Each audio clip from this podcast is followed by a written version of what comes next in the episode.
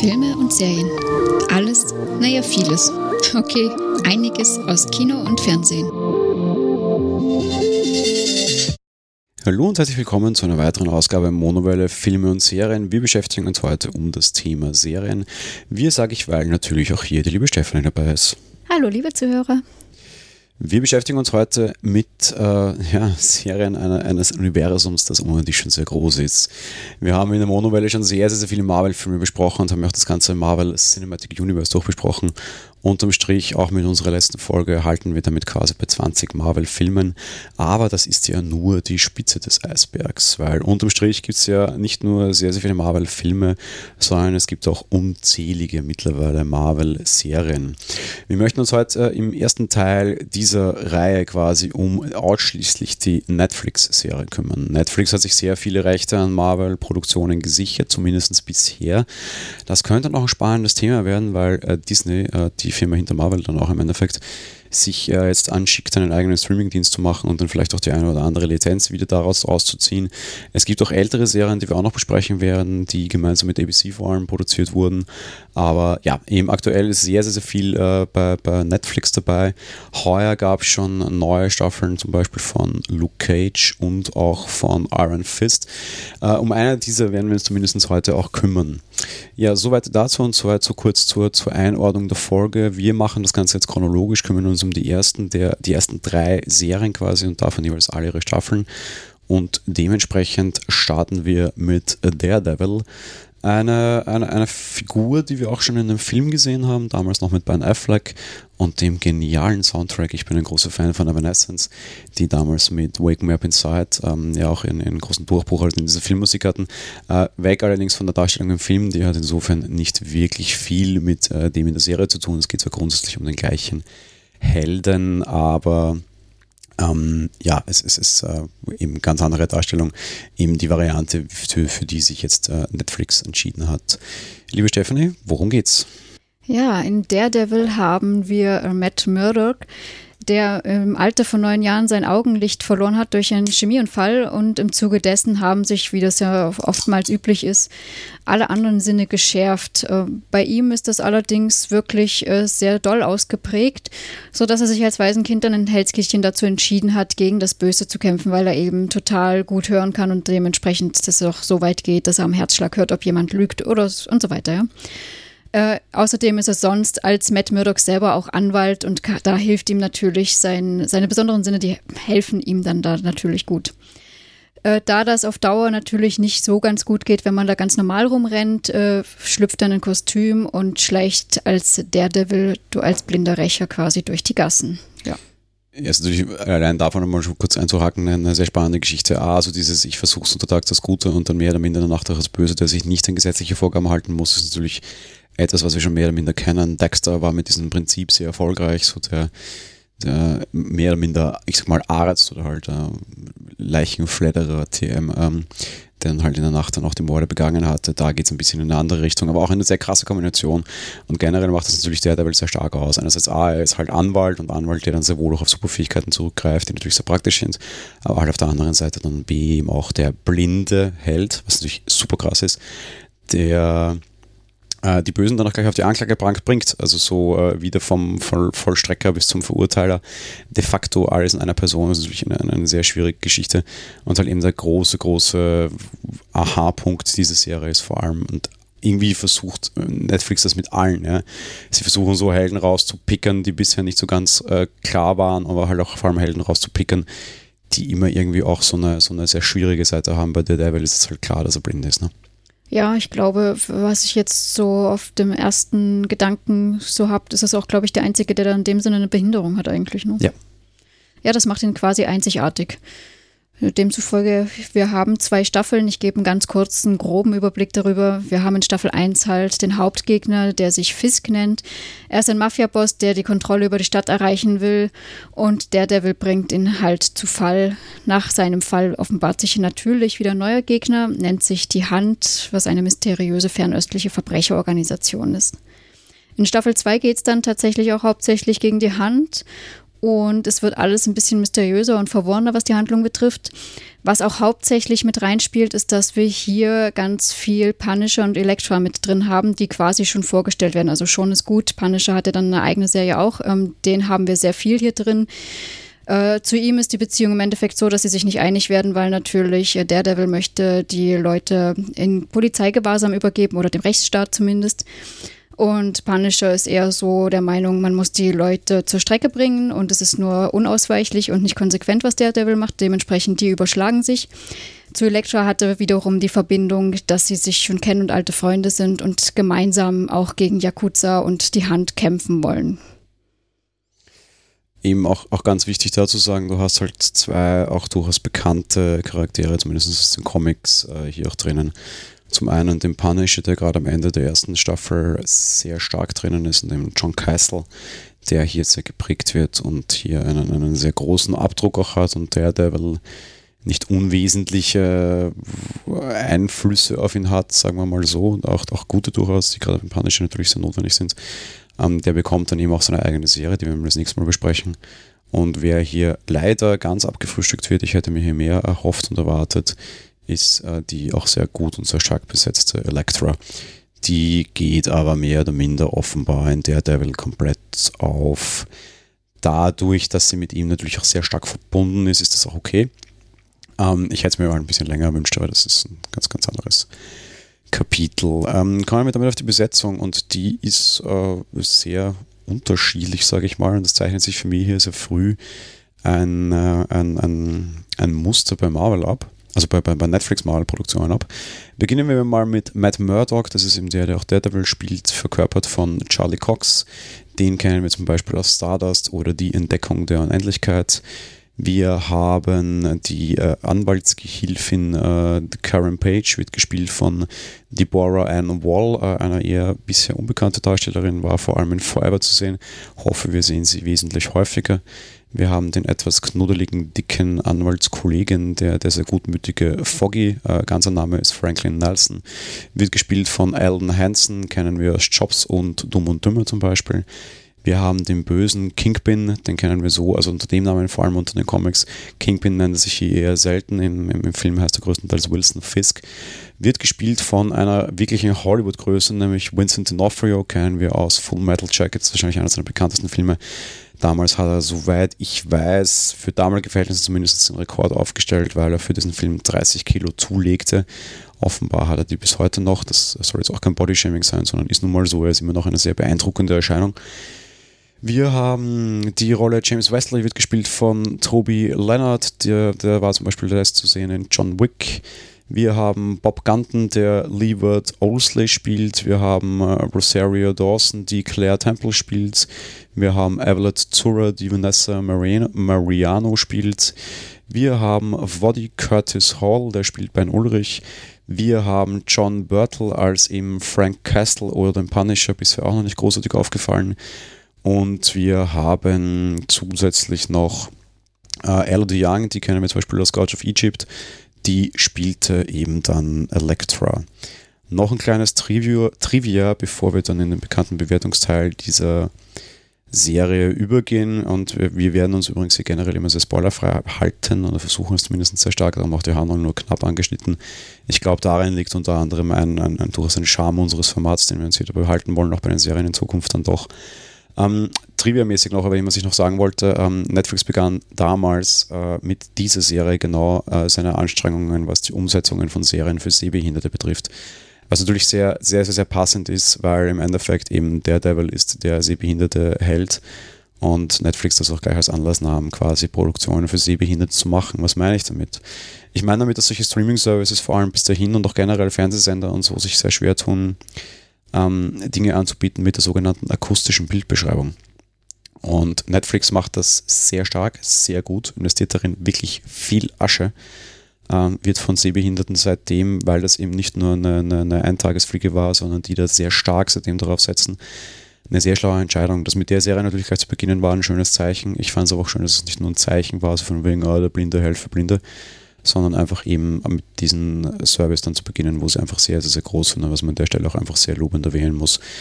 Ähm, ja, für, für Sehbehinderte gibt es da einfach sehr viele Bildbeschreibungsgeschichten, also nicht eben nur irgendwie eben halt äh, Bildbeschreibung, was ist das? Das ist eine Tonspur, wo dann eben eine, eine Stimme auch genau erklärt, was du auf diesem Bild siehst und nicht nur, dass das Gespräche der Schauspieler hörst, sondern äh, wenn das bei einem Podcast so wäre, würdest du jetzt sagen, so und hier sitzen zwei komische Typen mit irgendwelchen Headsets vor äh, sehr, sehr vielen Bildschirmen, da rein und quatschen irgendwie komische Mikrofone hinein. Das wäre die akustische Bildbeschreibung dieses Podcasts hier gerade, abgesehen von dem, was ich sonst ohne dich schon spreche. Jo, damit äh, gehen wir zur Bewertung beziehungsweise zu der Serie an sich. Ich habe es vorher schon gesagt, ähm, Daredevil ist ein, ein, ein, ein sehr vielfach, sehr widersprüchlicher Charakter, ein sehr schwieriger Charakter. Ein Charakter, der auf der einen Seite das Recht und das Gesetz verkörpert und auf der anderen Seite ganz klar, ich meine, er ist ein Rächer, ja, er wird als der Teufel von Hell's Kitchen bezeichnet eine sehr schwierige Geschichte. Auf der anderen Seite ist es natürlich sehr, sehr schwer zu glauben, dass der natürlich super in asiatischen Kampfsportarten ausgebildete blinde Held äh, irgendwie dennoch 17 Gegner mit Schusswaffen, ohne dass er auch nur irgendwie eine Waffe dabei hat, niederwrestelt. Äh, da prallt schon viel aufeinander, was sehr schwierig ist, oder? Ja, durchaus. Es stimmt schon, dass das so ein bisschen äh, ja, widersprüchlich ist eben, wenn du eigentlich da das Recht und Gesetz da vertrittst und aber dann doch wieder auf eigene Faust äh, Sachen einsetzt, die da eben nicht so dazugehören. Ja. Also das widersprüchliche Musikgestehen gefällt mir sehr gut. Und ähm, ich, ich, mag Widersprüche, ich mag Dinge, die, die nicht so stringent und so einfach und so, so stereotyp sind. Dementsprechend finde ich das sehr richtig.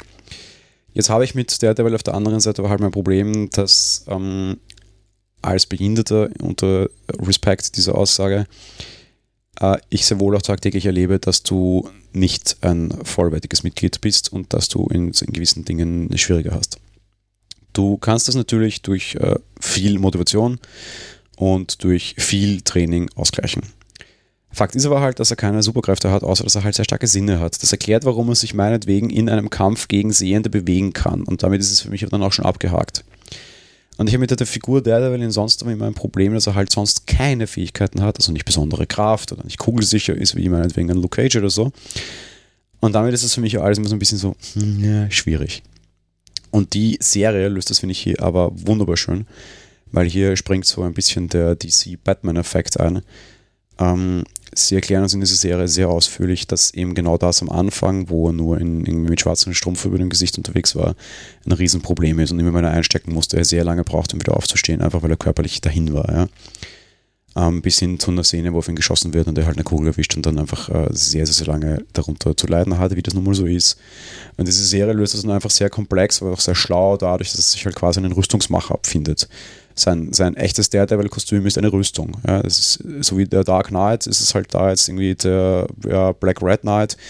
Und zum Beispiel erklären sie uns auch, und er steckt dann auch einfach Kugeln ein. Warum? Einfach weil halt alles irgendwie aus kugelsicherem Material ist und der Helm nochmal irgendwie zusätzlich und sauteuer. Und du kannst ihm halt dann auch in den Kopf schießen es passiert nichts, weil es einfach Technik ist. Das ist jetzt nicht äh, Vorsprung durch äh, Superhelden, sondern halt leider das Audi-Motto Vorsprung durch Technik. Darum finde ich es hier sehr angenehm gelöst und habe sehr wenig Probleme damit, weniger Probleme, als ich das bisher irgendwie durch gelesen, gelegentliches Lesen eines Comics hatte. Und darum funktioniert das für mich hier sehr gut. Ich hätte es gar nicht mal so gesehen, dass er gar keine Superkräfte hat, denn auch wenn natürlich jemand, der irgendein Sinnesorgan verliert, wie in diesem Fall das Augenlicht, der natürlich andere Sinne ausgeprägter hat, hast du das halt hier nochmal viel stärker. Und das ist aus meiner Sicht halt in dem Sinne die Superkraft, weil äh, so stark ausgeprägt wie er das hat, ist es sonst eben nicht. Und nee, das hat sich aber auch. Ich, ich verstehe, wie er schafft, dass er sich in einem Kampf bewegen kann. Aber wenn es dann ums Einstecken geht, hat er keinen Vorteil. Und ja. das siehst du hier aber eben auch, Gott sei Dank. Natürlich, aber ich mein, wollte damit eigentlich darauf hinaus, dass ja nicht jeder Superheld, der Superkräfte hat, auch irgendwie unbedingt immer gleich einstecken kann. Und dementsprechend ist das für mich schon stimmig. Aber eben ansonsten bin ich voll dabei, dass es dieser Batman-Effekt ist, da stimme ich sonst voll zu, ja. Ich will es vielleicht nochmal kurz anders formulieren. Für mich ist die Superkraft, die er hier hat, eigentlich, eigentlich, und das macht es ein bisschen schwieriger für mich, die ist eigentlich vor allem nur dazu da, um sein Defizit auszugleichen. Und damit ist am Ende eigentlich ein relativ normaler Mensch, wo halt irgendwie die Kräfteverteilung ein bisschen schief ist. Der kann halt nicht sehen, dafür eine Superkraft ihm das Sehen ausgleicht. Vielleicht noch ein bisschen mehr, was die Manipulation von Lügenden betrifft, dass er halt Lügende erkennt. Aber der, der ist halt auch sehr kampflastig. Im Kampf hat er nichts mit sich, was ein Vorteil fürs Kämpfen bietet gegenüber einem normalen Menschen, außer dass ihm seine Superkraft den Nachteil im Kampf ausgleicht. Und eben deshalb ist es für mich bei der aber immer sehr unglaubwürdig, warum der irgendwie 20 Gegner überleben kann. Und hier erklärt es halt mit Technik, finde ich, und das finde ich sehr gut. Ja, insofern gehe ich auf jeden Fall konform, dass das gut erklärt ist und gut gemacht, ist, gemacht ist in dem Sinne, ja. Mhm. Schauspielerisch muss ich bei der Serie, und das wird bei vielen dieser Netflix-Serien auch noch gleich der Fall sein, äh, sehr stark meinen Hut ziehen. Ich finde äh, die Hauptrolle an sich mit Murdoch super gespielt. Auch diese Zerbrochenheit und diese Zerrissenheit kommt für mich super rüber, finde ich sehr emotional. Ich finde äh, die, die, die eigentlich zwei Nebenrollen in seinem echten Leben, nämlich eben äh, Foggy und, und Karen Page, also die, die Anwaltsgehilfin und der andere Anwalt, sehr schön. Ich finde es sehr schön, dass sie mir von beiden auch die Origin Story erzählen. Ähm, dieses kongeniale Trio, das am Anfang quasi mitten im Nichts in Hell's Kitchen anfängt und sich da hochkämpft. Ähm, sehr schön gemacht, was vor allem für mich, für, für, für diese drei hier sehr gut funktioniert und was ich mal extra herausstreichen mache. Äh, bei jedem Batman-Film stelle ich mir die Frage, ob der Darsteller ein besserer Batman oder ein besserer Bruce Wayne, also John Wayne ist Bruce Wayne, John Wayne, Bruce Wayne. Ähm, John Wayne ist der Cowboy aus was anderem. Ähm, egal. Ähm, und hier stelle ich mir diese Frage nicht. Dieser, dieser, dieser Held, eben weil er in beiden, äh, in beiden Rollen eine, eine, eine, eine Aufgabe hat und die auch erfüllt und in dieser auch wichtig ist, auch für die, für die Handlung der Serie an sich, funktioniert für mich überraschend gut in beiden Welten und auch vor allem durch sein, sein, sein was man ihm zur Seite stellt, funktioniert er für mich da auch einfach extrem gut und ich finde gerade die beiden Menschen unter Anführungsstrichen an seiner Seite sehr stark. Ja, da muss ich mich anschließen. Also dieses Trio, das wir da haben, hat mir auch sehr, sehr gut gefallen. Mir hat auch die Art gefallen, wie sie die grundsätzlich zusammenführen mit von wegen Studienkollegen und wir bauen uns was auf. Wir wollen jetzt hier nicht äh, reich werden, weil wir wollen hauptsächlich wirklich Menschen vertreten und die, die die Gehilfin wird, die eigentlich am Anfang mal direkt gerettet wurde, ist es alles sehr stimmig und schön aufgebaut. Und die Leistung, die sie schauspielerisch bieten, finde ich auch sehr schön von allen dreien. Und natürlich Hochachtung vor dem, der den Blinden spielt. Ja, also das fand ich sehr stark. Natürlich entwickelt sich dann auch noch nicht nur die ein oder andere rückblickende Origin-Story, sondern auch das Thema Gefühl und Emotionen ist ein Thema. Natürlich hast du auch irgendwie eine Liebelei im Spiel. Ähm, ja, egal, äh, finde ich in, in, in jeder Hinsicht sehr, wirklich sehr charmant. Ja, da kann ich mich nur anschließen. Auch in spätere Rollen eben dann, wenn wir den zweiten Teil haben, da mit Punisher und Elektra, auch das Zusammenspiel, auch da fand ich natürlich die Parts, die dann natürlich nochmal größer sind, sehr, sehr gut. Also von dem her, was diese Leistung betrifft, schauspielerisch durchwegs sehr gut von mir. Ja, wenn wir schon dabei sind, gehen wir gleich darauf ein. Ich meine, das ist kein Geheimnis. Marvel ist sehr gut in, ich entwickle nebeneinander und mache dann Spin-offs und führe das am Ende wieder zusammen. Und das war halt einfach auch schon der ganz große Plan in dieser Produktion von Haus aus. Es gibt am Ende sehr wohl auch eine Marvel-Serie, die wir noch beim nächsten Mal besprechen werden, die Defenders, wo all diese, diese Charaktere wieder aufeinandertreffen. Dann auch. Äh, sie entwickeln sich teilweise nebeneinander und gerade die Serien, die wir heute besprechen, entwickeln sehr viele dieser Charaktere, um dass sie am Ende auch wieder zusammentreffen. Das war von Haus aus vorgesehen. Das spürt man auch, das stört aber nicht. Nein, sehe ich ganz genauso. Das stört überhaupt nicht. Das ist sehr gut gelöst. Was man hier auch schon sehr stark sieht, ist, dass Marvel offen, also dass Netflix Marvel-Produktionen offensichtlich ein sehr großes Herz für, für Böse haben. Und gerade in der ersten Staffel Vincent D'Onofrio als der Mafia-Boss ist herausragend, finde ich. Und ein, ein, ein, ein absolut glaubhafter Böser und einfach sensationell gespielt. Ich meine, auch wirklich starker Schauspieler. Ähm, man muss dann auch fairnesshalber sagen, der spielt doch einfach mal so eben alle anderen guten, wenn es sein muss, an die Wand. Das ist aber auch okay, weil sie wollen uns quasi als den Fürsten von Hell's Kitchen verkaufen und einfach alles in der Hand hat. Dementsprechend muss er halt auch eine sehr, sehr starke Persönlichkeit sein und das ist er einfach und das ist einfach auch super besetzt und super gespielt. Und die, die Kombination, äh, ich finde es wirklich traumhaft. Das ist sensationell gelungen. Ja, sehe ich ganz genauso. Mal zum einen das Schauspielerische und zum anderen auch, wie sie die Rolle dargestellt haben, dass der nämlich auch tatsächlich so sehr intrigant und wirklich äh, ja, so ums Eck denkend auch mit ist. Das äh, fand ich auch sehr, sehr charmant und gut.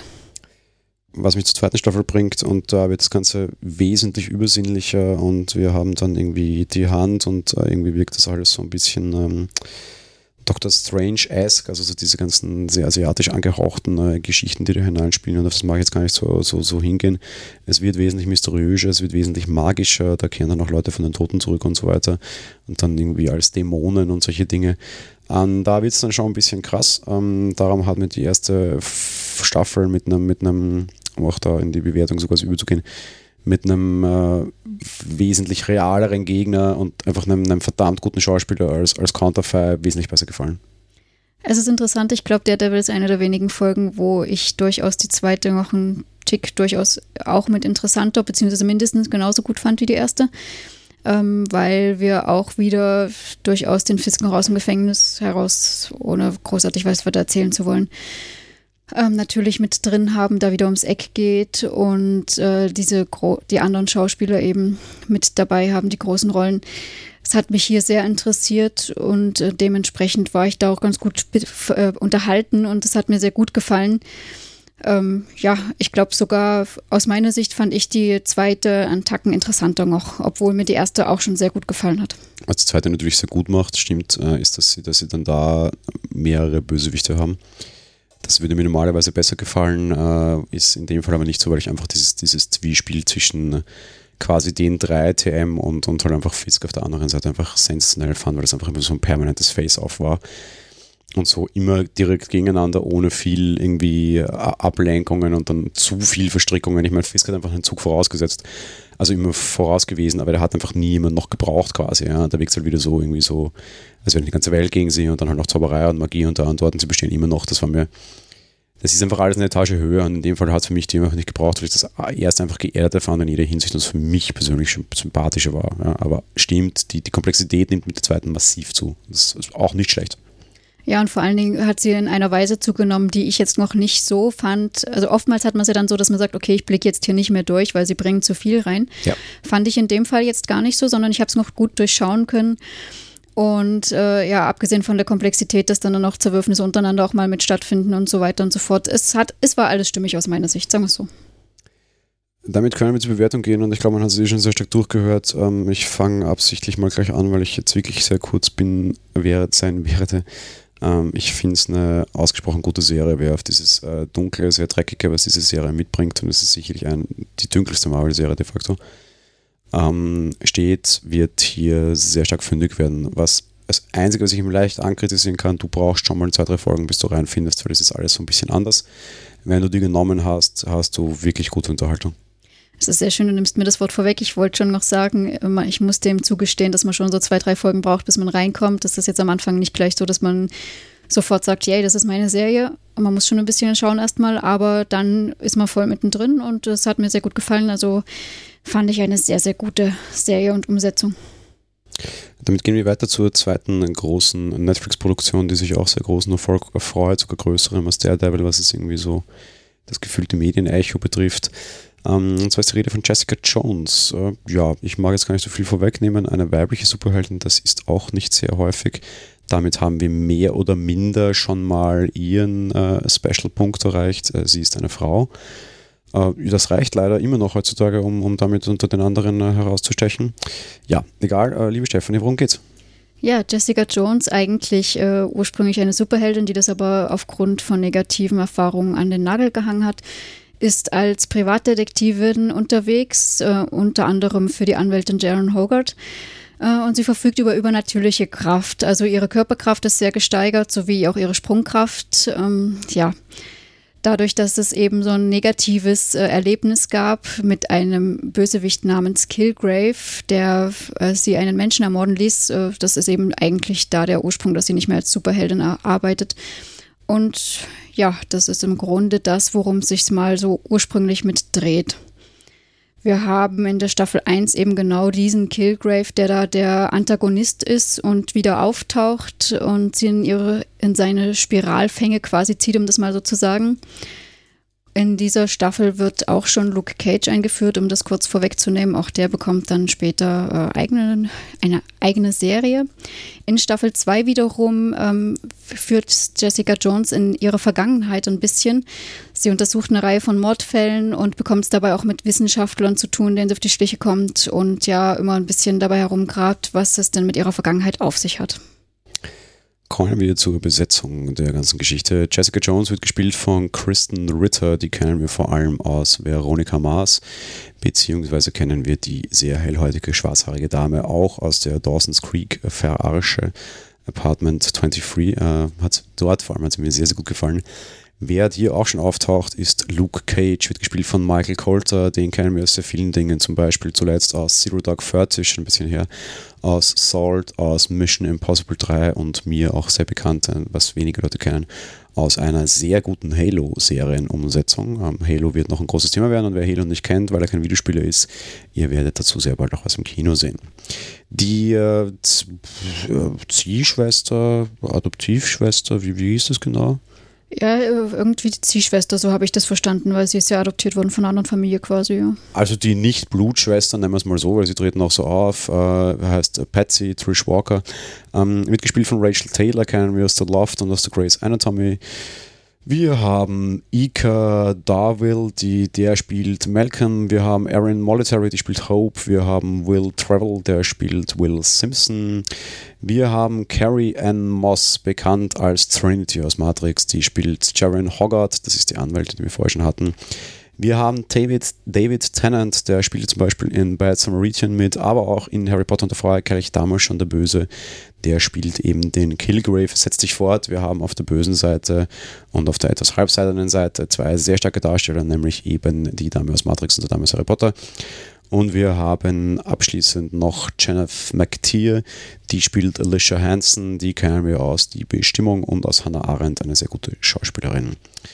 Damit gehen wir über zu der Serie. Ähm, was Besonderes, sage ich, ist, dass das eine Dame ist und das stimmt natürlich nicht und es wäre natürlich sehr, sehr, sehr bösartig. Ähm, äh, auf der anderen Seite geht es nämlich auch darum, dass wir einen, einen Superhelden haben, der einen Mord begangen hat und der tatsächlich von der Gesellschaft quasi runtergeworfen wurde. Und wir haben eine Superheldin, die tatsächlich sogar dem Alkohol frönt, um ihre Erinnerungen in den Griff zu kriegen. Ähm, das heißt, äh, so richtig abgestützte, abgefuckte Superheldin, etwas, was wir äh, ja, so, so in dem Sinne, in der Variante nicht haben. Ich würde es mal sogar sagen, so ein bisschen der männlichere Hancock. Ah, die, der, der weiblichere Hancock, Entschuldigung. Ja, dem kann ich voll zustimmen, das stimmt. Also hier ist es wirklich doch recht dunkel und dreckig und nicht einfach nur, ah, wir haben eine Frau, da ist jetzt alles glänzend und alles toll, sondern es ist schon ja eher auf der dunkleren Seite angesiedelt, um das mal so zu sagen. Es ist so richtig mit äh, Saufen und Probleme, Problembewältigung, sowas, das geht schon in die Richtung, ja. Und jetzt bekommt, ich spreche einfach mal die, die Kuh am Eis oder hol die Kuh vom Eis, jetzt bekommt diese Serie vor allem sehr viel, aufgrund dieser, dieser Eigenschaft, sehr viel, sehr positive Berichterstattung. Im Endeffekt wird immer wieder gesagt, diese, diese Serie beschäftigt sich zum Beispiel unter anderem halt mit, mit vielen unter Anführungsstrichen weiblichen Themen, nämlich mit äh, Dominanz, auch durch, durch Dominanz durch männliche, also durch Männer, aber halt auch ganz, ganz krass mit dem Thema Vergewaltigung de facto. Das liegt natürlich daran, dass dieser Killgrave äh, gerade in der ersten Staffel dann schon sehr stark ihrer Herr wird und sie quasi, der kann den Menschen kontrollieren, sie de facto in jederlei Hinsicht vergewaltigt. Ja, es ist nicht nur sexuell, sondern halt auch vor allem sehr stark psychisch. Und da hast du natürlich sehr, sehr, sehr stark dieses Thema drinnen, weil im Endeffekt zwingt er sie, mit, mit, mit ihm zusammen zu sein, obwohl sie das nicht möchte. Das äh, ja, äh, daraus entspinnen sich dann sehr, sehr viel Handlung links und rechts und rundherum. Und diese Serie wird halt sehr stark als, als Vorreiter in diesem Segment äh, gesehen und sehr hoch geschrieben. Und ich muss gestehen, dem kann ich auf ethischer Ebene auch nicht viel abgewinnen, weil dem kann ich mich insofern anschließen. Muss allerdings auf der anderen Seite auch sagen, und vielleicht bin ich hier zu schwach, mir ist das zu tough, zu schlimm, zu viel. Ähm, geht teilweise in eine mich extrem psychisch belastende Richtung. Das erinnert mich so leicht ausflugsartig so ein bisschen an 8 mm. Ein Film mit Nicolas Cage, wo er einen Ausflug in eine Gewaltpornoszene macht, beziehungsweise eine Szene, wo aufgezeichnet wird, wie äh, Menschen vor laufender Kamera gefoltert und getötet werden und es auch äh, Leute und Fans solcher, solcher Filmproduktionen quasi gibt. Dieser Film hat mich wahnsinnig verstört. Ähm, äh, Jessica Jones ist nicht so für mich, aber ehrlich gesagt ist es mir, weil das, was Kritiker sagen, stimmt, ehrlich gesagt zu viel. Ich, ich komme mit dem nicht klar. Es ist, es ist richtig, es ist gut gemacht. Ich komme mit dem so, aber für mich persönlich einfach nicht klar. Sie, sie versuchen es mit leicht schwarzem Humor zu kaschieren, etwas, was äh, Marvel sehr häufig versucht. Hier ist das erste Mal, wo es für mich zerbricht und nicht funktioniert. Gut, ich habe es jetzt nicht ganz so krass gesehen. Es ist natürlich äh, sehr wahnsinnig, wenn man sich das vorstellt, dass einem da jemand so total bestimmen kann. Aber mich hat es jetzt emotional zwar mitgenommen, aber also für mich persönlich war es jetzt nicht zu krass. Ich fand das sehr gut umgesetzt, muss ich sagen. In der zweiten Staffel gehen sie von dem komplett weg. Und da nimmt sich auch viel Fahrt raus. Und das war auch der Grund, warum wahrscheinlich die zweite Staffel dann medial nicht mehr so gut aufgenommen wurde. Und ich verstehe es einfach auch, weil sie halt mit der ersten eben eine wahnsinnige, einen wahnsinnigen Kraftakt markiert haben und einfach auch echt tabuisierte Themen angesprochen haben. Ähm, und das kannst du halt nicht halten, das ist halt das Problem. Und das macht auch die zweite Staffel zu einem Problem insgesamt. Du erfährst dann relativ viel über irgendwie ihre, ihre Origin-Story halt auch und irgendwie, wie sie zu ihren Kräften kam und so. Und da ist dann auch wieder ein bisschen mehr Action drin und das ist dann alles, es ist alles sehr entschärft, das ist alles irgendwie so drei Etagen weiter unten. Ähm, jetzt könnte man meinen, dass das dann für mich ja wieder guseln muss und auf der anderen Seite, ja, hat sich Jessica Jones alles was völlig anderes präsentiert und dann eine ganze Staffel später wieder was komplett anderes machen. Und das dann, muss ich ehrlich gesagt sagen, nicht besonders gut, finde ich schade. Ja, ich muss sagen, hier hat mir auch die erste Staffel besser gefallen, aber es liegt, es, also zumindest für mich lag es auch mit daran, dass wir hier eben äh, diese Forschungseinrichtung plötzlich mit und Vergangenheit hier kramen und da kramen und äh, da plötzlich böse und da nicht. Also da war es mir dann noch teilweise ein bisschen verworren. Da waren manche Sachen, bei denen ich dann ursprünglich manchmal auch gedacht habe, hä, wieso das jetzt? Und äh, ja, es war manches nicht ganz so konsequent, fand ich zumindest zum Schauspielerischen und zur, zur Umsetzung muss ich bei beiden sagen, dass gerade jetzt so im Kontrast zum Beispiel zu Daredevil ich auch da alles so einfach eine, einen Schritt schlechter empfand. Ich fand die erste Staffel sehr gut gespielt. Ähm, ich weiß nach wie vor nicht, ob ich mit Kristen Ritter in der Rolle besonders zufrieden bin. Ich mochte sie in den etwas weniger bedeutungsschwangeren, dafür wesentlich äh, zynischeren Rollen mehr. Hier finde ich sie nicht ganz ideal. Ich wüsste allerdings leider auch nicht, wen ich hier ideal finden würde. Ähm, es war für mich zumindest jedenfalls irgendwie eine sehr naheliegende Besetzung, als ich es gelesen habe. Ähm, ja, das mal dazu. In, in der ersten Staffel finde ich alles sehr gut dargestellt, äh, könnte teilweise besser sein. Die Harmonien zwischen den Charakteren finde ich deutlich schlechter. Auch, auch irgendwie, weiß ich was, ja, mir wirken Foggy und Daredevil mehr als Brüder als dass irgendwie Jessica und Patsy für mich gefühlt sind und das, das, da, da zerbricht es mich wieder so ein bisschen mehr. Ähm, technisch fand ich es auch einen Zacken schlechter, wobei da halt auch weniger Techniker zugehört, weil die ist halt einfach super stark und kann halt weit hüpfen. Na gut, das ist irgendwie darstellungstechnisch easier. Ähm, eine zweite Staffel zerbricht für mich komplett. Ähm, das, das war was ganz anderes und das, was sie da gemacht haben, war einfach für mich nicht gut. Die Flashbacks waren gut gemacht. Äh, das war es aber auch schon. Ähm, passt so ein bisschen zur letzten Filmefolge, die wir, die wir hatten, äh, wo, wo einfach ein Film nur von einem guten Flashback lebte. Hier erscheint es mir so ein bisschen wie in der Serie. So, der, die, die zweite Staffel lebt vor allem von den Flashbacks, die sind noch spannend. Das, was in der Jetztzeit passiert, geht mir ziemlich am Hintern vorbei und berührt mich emotional nicht mehr. Bei einer Serie, wenn mich die erste Staffel emotional sehr berührt hat, finde ich das leider sehr schade. Ja, also ich muss sagen, schauspielerische Leistung fand ich grundsätzlich sonst gut, ich habe allerdings auch ein bisschen ein Problem mit der Christenritter was so daran liegt, dass sie irgendwie halt so eindimensional ist, äh, wo man jetzt, weiß ich nicht, bei anderen Schauspielern sonst sagt, hat er noch ein anderes Gesicht als dieses. Das hat mich bei ihr in dem Fall so ein bisschen daran erinnert. Meinst du mit Gesichtsausdruck? Ja. Ja, hat genau eines. Ja, und das fand ich ein bisschen störend. Auf der anderen Seite tue ich mir auch schwer, da was zu sagen, weil natürlich, wenn sie äh, diese Geschichte erzählen, eben, dass sie da so äh, ja, psychisch auch vergewaltigt worden ist und so, man kann so einiges nachvollziehen. Zum einen das und dann ja ständig auch mit betrunken erklärt trotzdem noch nicht, wieso ich nur einen Gesichtsausdruck habe. Was das betrifft, fand ich die zweite Staffel besser, also zumindest was ihre Darstellung betraf. Ansonsten fand ich grundsätzlich eben, wie schon angesprochen, die erste besser, weil eben da sehr viel emotional drin ist und das beim zweiten halt so, so stark abnimmt. Gibt zwar eine andere Story da drin, aber da ist es verfängt nicht mehr ganz so sehr. Kommen wir zum Fazit. Die große Frage ist immer, darf eine Superhelden-Serie sowas machen? Und die klare Antwort ist für mich, ja, darf sie. Aber es muss mir dann noch nicht gefallen. Ähm, ich schaue solchen Kram TM, weil ich ihn grundsätzlich relativ leicht zum Konsumieren finde. Es gibt äh, leichtere und es gibt schwerere Superhelden-Serien. Und dann gibt es halt auch noch Jessica Jones. Ähm, das ist nicht eine schwere Superhelden-Serie, sondern es ist für mich eine, eine sehr schwere, sehr beklemmende, sehr komplexe Serie, die ich mir aus Unterhaltungsgründen, und das ist aber der Grund, warum ich normalerweise auf so eine Serie quasi klicke bei Netflix, ähm, dann mir nicht erwarte und für mich nicht da hineinpasst. Darf man das machen? Ja, darf man. Hätte ich es in einer anderen Stimmung gesehen, würde es mir vielleicht auch besser gefallen, als mich die Serie nämlich einfach eben direkt nach der Devil erwischt hat. Und der Devil war schon ziemlich tough. Und dann das noch dahinterher.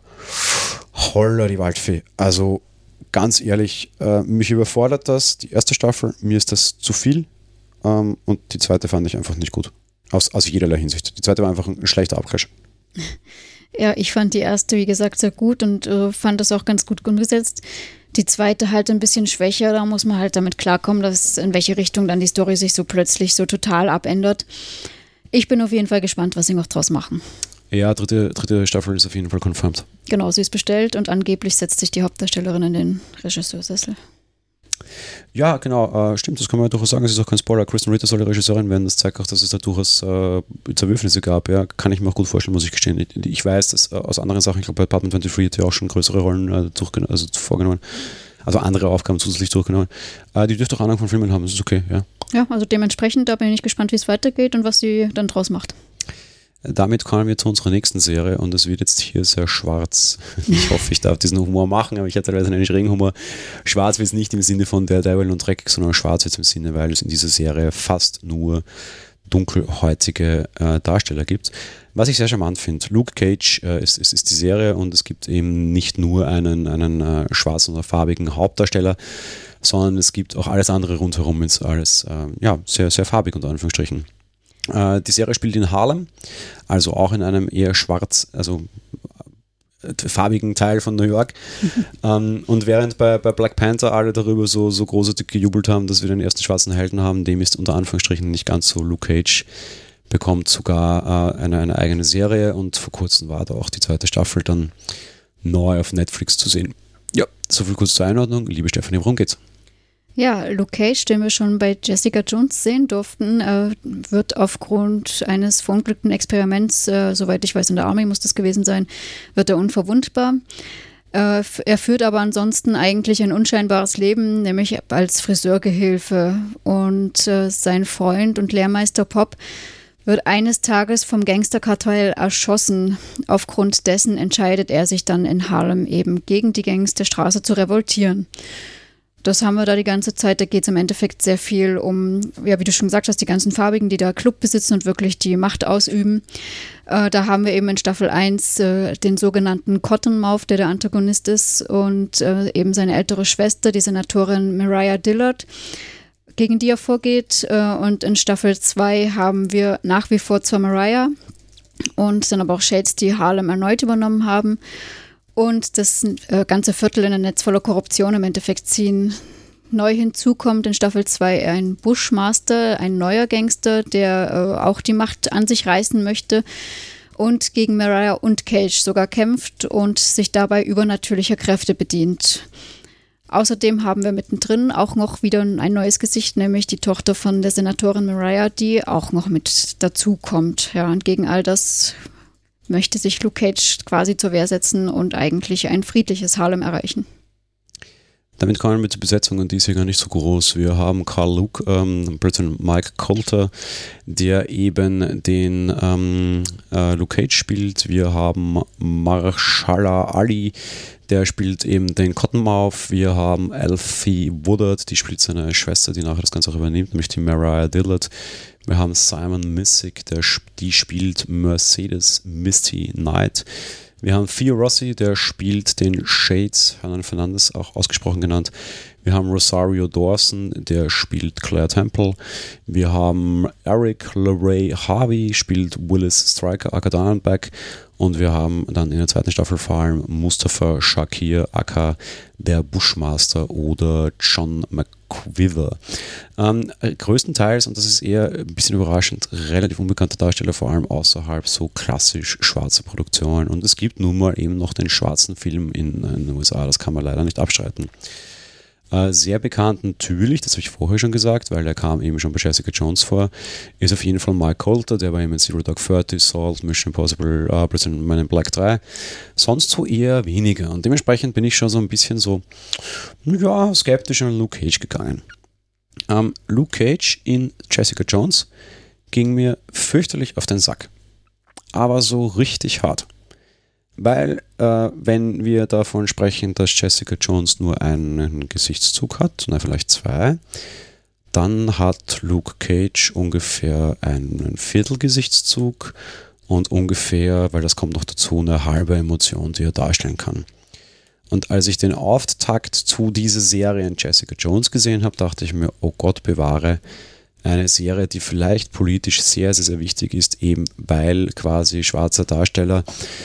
Ähm, das könnte heikel werden. Ähm, ja, so viel zu meiner Vorgeschichte, was Luke Cage betrifft. Wie hast du das gesehen? Wie hast du ihn in Jessica Jones wahrgenommen?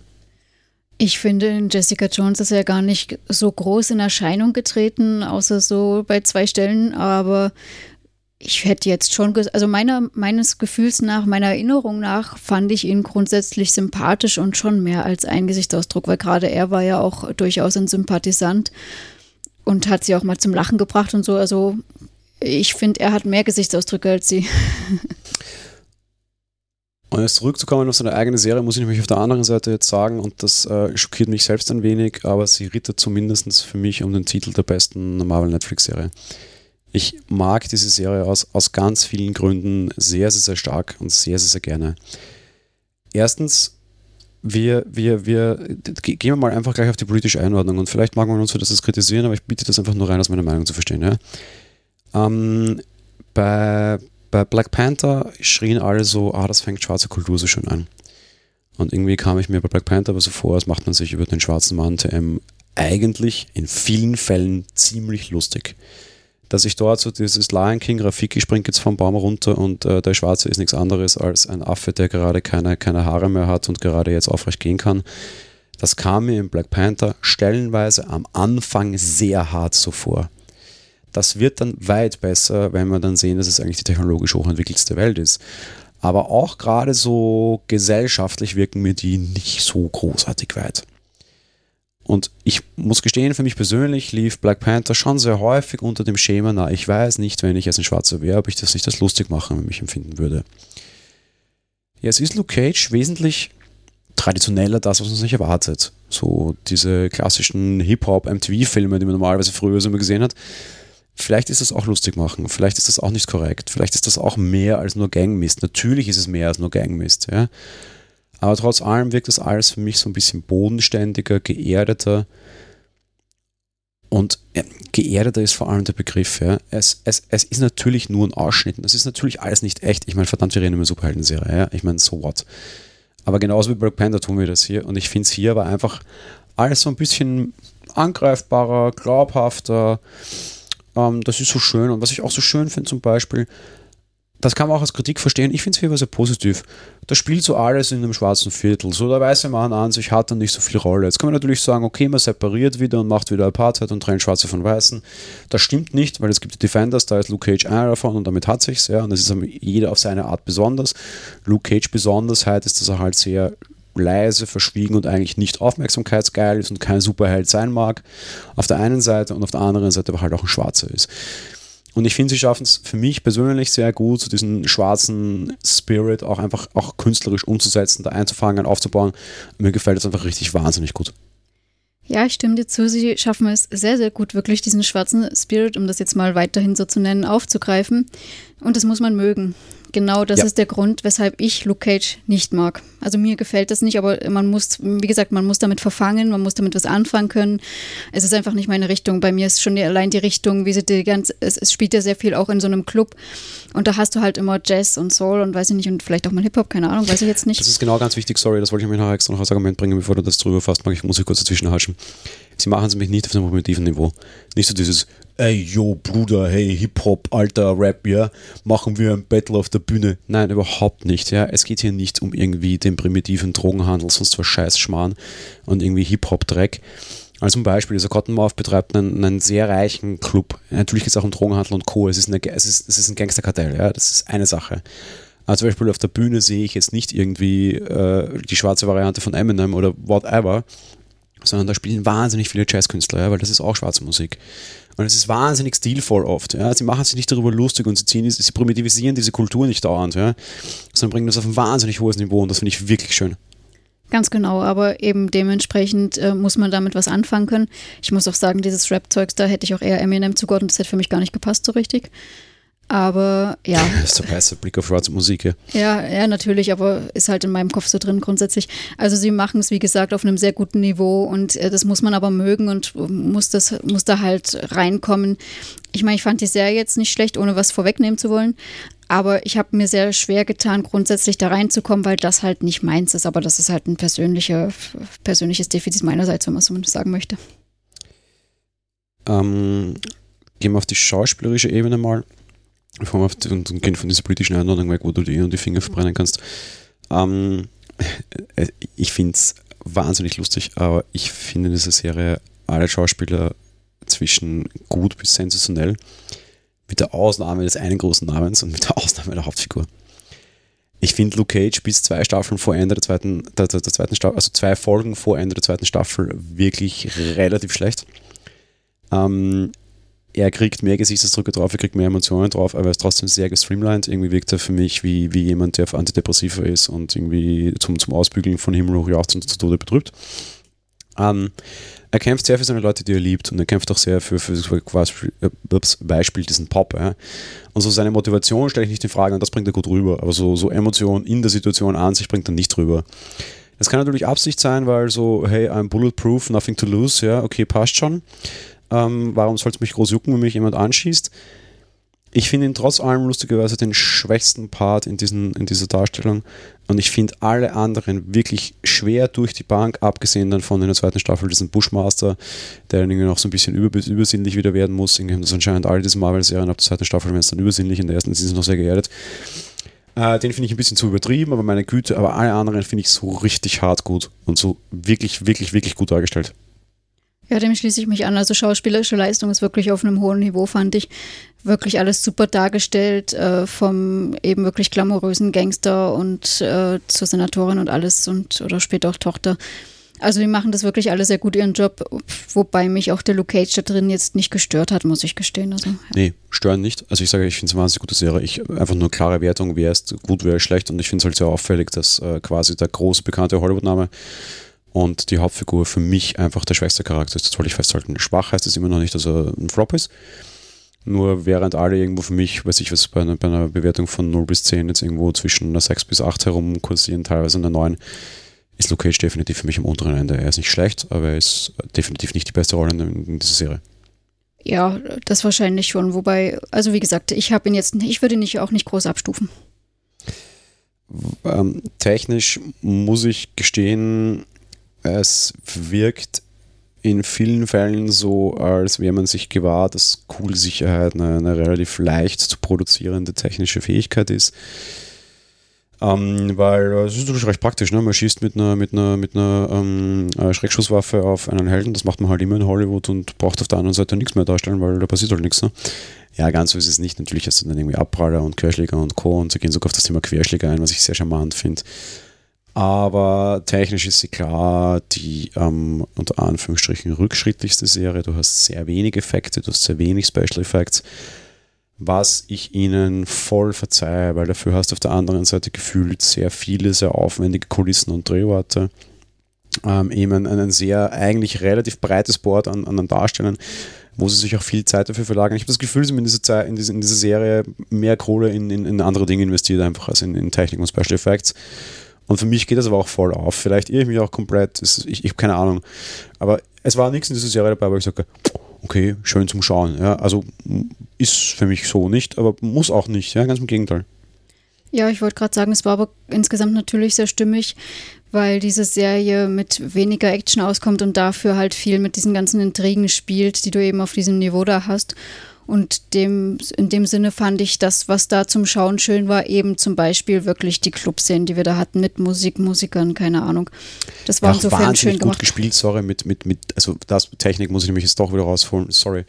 Äh, Technik meinte ich jetzt nur im Sinne von, von Special Effects. Wahnsinnig gut gemacht war, war das Thema Licht und das Thema mhm. Schnitt traumhaft. Also vielleicht auch einfach da die Kohle ausgegeben, anstatt für irgendwelche schwachsinnigen Special Effects damit zu haben. Das war super. Ich wollte gerade sagen, da wir diesen Hauptdreh- und Angelpunkt eben da drin haben, hast du es mit Licht und allem natürlich wunderschöne Atmosphäre gezaubert und das fand ich eben sehr gut stimmig und deswegen äh, jetzt irgendwelche Special Effects jetzt auch aus meiner Sicht nicht großartig notwendig. Ein, ein weiterer sehr großer Pluspunkt für mich in dieser Serie ist äh, Misty, äh, die äh, ein Cop ist. Und ich finde es sehr charmant, dass diese, diese, diese, dieser Film, also diese Serie, dieses Dreigespann das erste Mal so richtig zeigt. Weil irgendwie hast du immer bei allen anderen das Gefühl, dass sie sich mehr oder minder in rechtsfreien Raum aufhalten.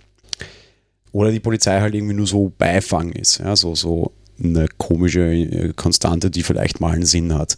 In der Daredevil ist schon ein bisschen weiter, weil da geht es immerhin um das Thema Gerichte, was wir bisher nicht hatten. In Jessica Jones ist es eigentlich überhaupt kein Thema. Da sind die, da sind die, die, die Cops irgendwie so Gefühlungsgehilfen. Aber Fakt ist, sie haben nie in einer dieser, dieser Serien eine Rolle, eine, eine permanente Rolle. Und das ist sicher halt ganz anders, weil halt eine der Mithauptdarstellerinnen meiner Meinung nach halt einfach ein Cop ist. Und das genau sehr, sehr, sehr viel, viel mehr als bisher in dieser Serie sehr stark um dieses Dreigespann geht. So, Polizei will mit Superheld zusammenarbeiten, Superheld will nicht nah, will doch nah hin und her. Also du hast so quasi die zwei Guten, die gegen den Bösen gehen und die aber auch in dem Fall versuchen tatsächlich so ein bisschen zu kooperieren über die eine oder andere Art, was ich relativ charmant finde eigentlich. Ich muss zwar zustimmen, dass ich das hier sehr charmant finde, zumal, ohne was da weiter zu verraten, sie auch ein bisschen was auf dem Kasten hat, um das so zu sagen. Aber ich fand auch bei Jessica Jones, auch da gab es das Dreigestirn, weil sie wird ja durchaus auch immer wieder verhaftet. Nur sie hat halt den Vorteil, dass da ihre, ich weiß nicht, ob das ihre Tante ist da oder auf jeden Fall die Anwältin, die ja auch immer Fälle dazu schanzen lässt, die haut sie ja ständig da wieder raus. Ich weiß nicht, ob du das mit dem, was auf dem Kasten haben, sagen willst. Ich mag es jetzt trotzdem also sehr wohl dazu sagen, weil ich finde, dass es für die Handlung relativ wurscht ist. Ähm, Fakt ist, dass Misty ähm, eingeschränkt wird in, ihrer, in, ihrer, in ihren Fähigkeiten, dass sie eine Behinderung aus, aus einer Schlacht davonzieht, ohne näher äh, erläutern zu wollen. Ähm, die sie sehr prägt äh, und wir, wir sehen äh, ihren, ihren Absturz von wegen, oh verdammt, ich bin jetzt behindert, bis hin zu einer noch stärkeren Person zurückkommen. Das ist quasi ihre Heldenreise dann separat in, in, der, in der zweiten Staffel. Äh, eine wahre Heldenreise, die, die die Darstellerin wahnsinnig gut leistet, die ich super umgesetzt finde. Ähm, äh, auch, auch sehr, sehr humorig und sehr charmant auch und, und so viele Aussagen da drinnen, die dir gefallen sind. Ähm, komme mir sehr bekannt vor aus, aus dem Umgang mit Behinderten und, und auch teilweise aus meinem eigenen Leben, so, so von wegen äh, Mitleid kannst du dir stecken und das ist das Letzte, was wir wollen, solche Themen und so. Äh, ich finde Luke Cage einfach sehr, sehr, sehr erdig und das, das äh, trägt auch diese, diese, diese Heldenreise von Misty dann in der zweiten Staffel für mich bei. Ähm, was die Serie, ein Thema, das wir bei allen anderen immer hatten, so Emotionen. Ich, ich fand diese Serie in jeder Hinsicht extrem emotional und für mich war vor allem auch das am Ende sehr emotional, also die, die, ihre Heldenreise sehr emotional, aber anders als bei Jessica Jones überhaupt nicht belastend, weil war es nicht. Ja. Ja, diese Wandlung von ihr fand ich auch ganz gut. Das meinte ich nicht mit, allerdings auch gar nicht mit auf dem Kastennamen und ich werde es auch weiter nicht verraten, eben aus dem Grund. Aber das haben sie eben wirklich sehr, sehr gut umgesetzt und dargestellt und war wirklich toll gemacht, ja. Also dementsprechend da ein tolles Dreiergestirn auch, ja. Ähm, was, was äh, das, das Ende der zweiten, der zweiten Staffel ist ein, ein, ein sehr einschneidender Punkt. Wir, wir, wir werden, wir können sehr sicher weitergehen also wir können sehr sicher sein, dass es A weitergeht, wir können uns aber B auch sehr sicher sein, dass es nicht so weitergeht wie bisher, weil einfach was äh, ja, sehr Einschneidendes passiert und auch die Rolle von Luke Cage sich sehr stark ändern wird. Ich bin bei keiner Serie aktuell außer äh, Westworld und Game of Thrones so gespannt, wie es weitergeht über Luke Cage. Und das mache ich jetzt wirklich ohne Flachs. Ich finde diese Serie richtig, richtig gut. Und ich bin massiv gespannt, wie, wie Staffel 3 weitergeht. Eigentlich bin ich noch mehr gespannt als bei den anderen beiden, weil wie sie den Twist, der da jetzt ist, und es ist kein Cliffhanger, ja, es tut nicht weh, zu warten zu müssen. Aber sie haben einfach einen richtig fetten Twist drinnen mit einer riesengroßen Ankündigung, jetzt könnte was passieren, der nicht weh tut, auf den ich mich echt wahnsinnig freue. Ich muss gestehen, ich weiß es schon nicht mehr, aber das gehört halt bei mir dazu, dass ich sage, für mich hat die Serie nicht verfangen, weil das halt nicht mein Metier so ganz ist. Dementsprechend ist es, glaube ich, aus meinem Kopf ein bisschen gestrichen. Aber ich bin generell so ein bisschen immer gespannt, auch was sie bei diesen ganzen Marvel-Sachen, wie sie da weiter vorgehen werden. Ja, damit kommen wir zum Fazit und ich halte es tatsächlich jetzt kurz. Ich finde es eine sensationelle Serie. Bei Netflix ist es sowieso kostenlos. Lebenszeit ist damit definitiv nicht verschwendet. Wer mit dieser Darstellung der schwarzen Kultur klarkommt, unbedingt anschauen. Ja, dem kann ich mich anschließen. Also wenn man damit jetzt, äh, wenn man das mag und äh, diesen Flair und alles sowas toll findet, dann auf jeden Fall unbedingt anschauen. Und selbst wenn man es nicht mag, ich sage es ja die ganze Zeit, es ist wirklich eine tolle Serie trotz allem und sie ist wirklich schauspielerisch sehr gut. Also von dem her trotz allem eigentlich eine Empfehlung. Gut, dementsprechend, das war es mit der heutigen Besprechung von äh, drei Marvel Netflix-Serien. In vier Wochen werden wir uns dann um die restlichen Marvel Netflix-Serien kümmern. Wir freuen uns und hoffen, dass ihr dann wieder einschaltet und ja, bleibt uns nichts anderes, als uns an der Stelle zu verabschieden. Genau, bis zum nächsten Mal. Bis zum nächsten Mal. Ciao. Tschüss.